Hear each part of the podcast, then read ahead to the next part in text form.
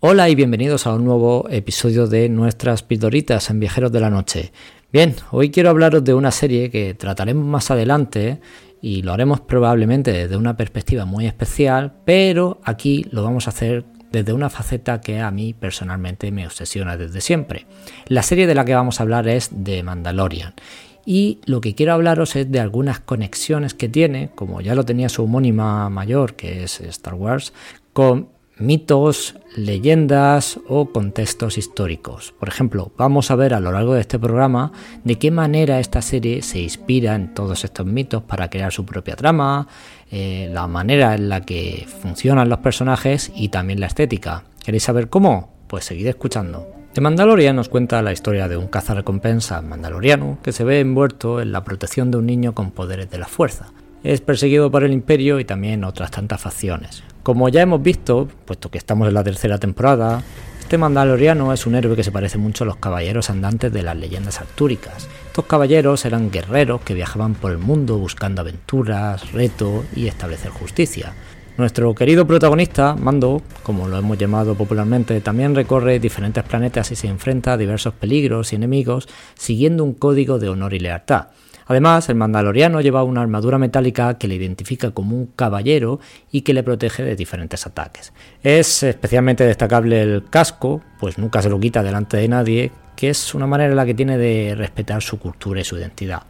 Por otra parte, Grogu, como ya sabemos que se llama, aunque antes le denominábamos eh, Baby Yoda, jocosamente, pues tiene poderes de la fuerza y es otro elemento clave de la serie que tiene una relación con los mitos artúricos.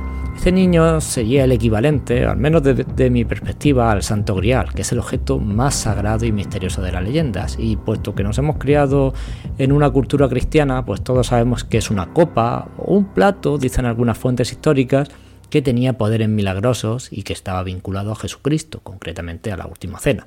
Los caballeros del rey Arturo se embarcaron en una búsqueda para encontrarlo y custodiarlo. Pues bien, el niño también tiene poderes milagrosos y está vinculado a la fuerza, que es esa energía mística que rige el universo de Star Wars. El mandaloriano también se embarca en una búsqueda para encontrar el origen del niño y protegerlo de los que quieren capturarlo o matarlo. Por supuesto, la serie tiene otros personajes y elementos que recuerdan a los mitos artúricos. Sin ir más lejos, el personaje de Ahsoka Tano, una antigua Jedi que ayuda a nuestro protagonista y al niño en un episodio, se parece, como no, al mago Merlín, el consejero y mentor del rey Arturo. Ahsoka tiene conocimiento sobre la fuerza y la historia de los Jedi y le revela a nuestro protagonista el nombre del niño. Y también vamos a hacer una pequeña analogía con el papel de Merlín, que como sabemos pues tenía conocimientos sobre la magia y la historia de Britania y le reveló a Rey Arturo su verdadero nombre, Pendragón. También podríamos hacer la analogía de Merlín con otros tantos personajes. Se me ocurre, sin ir más lejos, la famosa Herrera, que es un poco la que va guiando a través de un código y de, una serie de valores a Din Djarin, que es como resulta llamándose el mandaloriano. Otro ejemplo es el personaje de Bo-Katan una guerrera mandaloriana que busca recuperar el trono de su planeta natal, Mandalor. Esta se parece a la reina Ginebra, la esposa del rey Arturo que buscaba mantener la paz y la unidad de su reino. También busca un objeto simbólico, el sable oscuro, una espada especial que representa el liderazgo de los mandalorianos. Como ya habréis intuido, el sable oscuro es similar a Excalibur, a Excalibur, que es la espada mágica que representaba el liderazgo del rey Arturo. En fin, Podríamos indagar muchísimo más, porque esta serie tiene un montonazo de referencias e influencias de los mitos artúricos, pero los sintetiza o los sincretiza más bien de una manera que hace que todo suene original y fascinante y que es como si lo escuchásemos por primera vez. Pero ojo que eso no es todo, esta serie también tiene otra influencia que es bastante evidente y también muy deudora de su hermana mayor, y es la de la cultura y el cine de los samuráis. Los samuráis fueron guerreros feudales de Japón que seguían un código de honor muy estricto llamado Bushido. Estos también han sido protagonistas de muchas películas japonesas, especialmente entre los años 50 y 60, dirigidas por maestros como Akira Kurosawa o Masaki Kobayashi. ¿Queréis saber cómo The Mandalorian también inspira, o se inspira, mejor dicho, en estos samuráis para crear su propia serie? Pues vamos al lío. Como ya hizo George Lucas al presentarnos a Obi-Wan Kenobi, por ejemplo, en primera película de su saga, o en episodio 4, como la conocemos a día de hoy, The Mandalorian nos presenta un héroe que se parece mucho a un Ronin.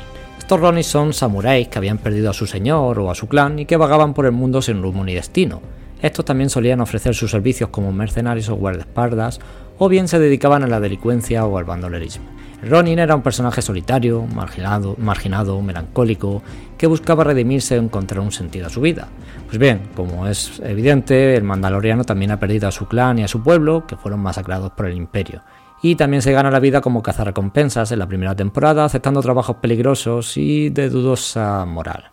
Él también es un personaje solitario que apenas tiene amigos o aliados, y que oculta su rostro tras un casco. Y, por supuesto, busca redimirse o encontrar un sentido a su vida que cambia cuando conoce al niño. El sentido de la redención también lo encontramos en esta tercera temporada, en la que tiene que viajar hasta Mandalor para volver a ser reconocido como un Mandalorian. Pues bien, la serie también tiene una clara influencia del cine de samuráis, como hemos dicho, en el apartado estético, en las escenas de acción y por supuesto en las tramas. Por ejemplo, el episodio titulado El Jedi, dirigido por Dave Filoni, es un homenaje al cine de Akira Kurosawa, especialmente a su película de los siete samuráis que también es homenajeada en otros episodios. Aquí concretamente pues veremos cómo Mando y Ahsoka luchan eh, contra una tirana y sus soldados. Bien, pues la ambientación del episodio, os animo a verlo si no lo habéis hecho ya, pues recuerda bastante a las películas de samuráis. El pueblo asediado, la niebla, la lluvia, el bosque, los duelos de espada. Incluso lo podemos notar en la música que tiene una especie de toque oriental que nos recuerda mucho a estas películas. Otro ejemplo es el episodio titulado El Aserio, dirigido por el archifamoso también Carl Weathers. En este episodio vemos como el Mandaloriano y sus amigos asaltan una base imperial en un planeta nevado. La escena en la que Mando se enfrenta solo a varios soldados imperiales también recuerda mucho a la escena final de la película Harakiri, dirigida por Kobayashi. En esta película vemos como un samurái se enfrenta solo a varios guerreros enemigos en un patio nevado. Bueno, pues es una escena muy famosa, muy tensa, violenta, que muestra la habilidad y el valor del samurái como aquí ocurre con Man. The Mandalorian, por otra parte, también ofrece escenas de acción y aventura que nos hacen pensar en esta película de samuráis como duelos a espada, emboscadas en bosque, asaltos a fortalezas, defensas de aldeas, enfrentamientos con cosas parecidas a ninjas, y bueno, pues como no, pues la serie va a utilizar recursos cinematográficos que son propios de este cine, como planos de tipo general, movimientos de cámara muy muy lentos, los famosos silencios dramáticos que también podíamos ver en los westerns, que sabemos que es un género que también se está muy influenciado ¿no? en estas películas de, estos años, o por ejemplo música tradicional japonesa. Obviamente películas como Yojimbo de 1961, Sanjuro, Harakiri, como hemos dicho, pues también salen o tienen escenas o tonos o ambientes que se ven reflejados en muchos episodios.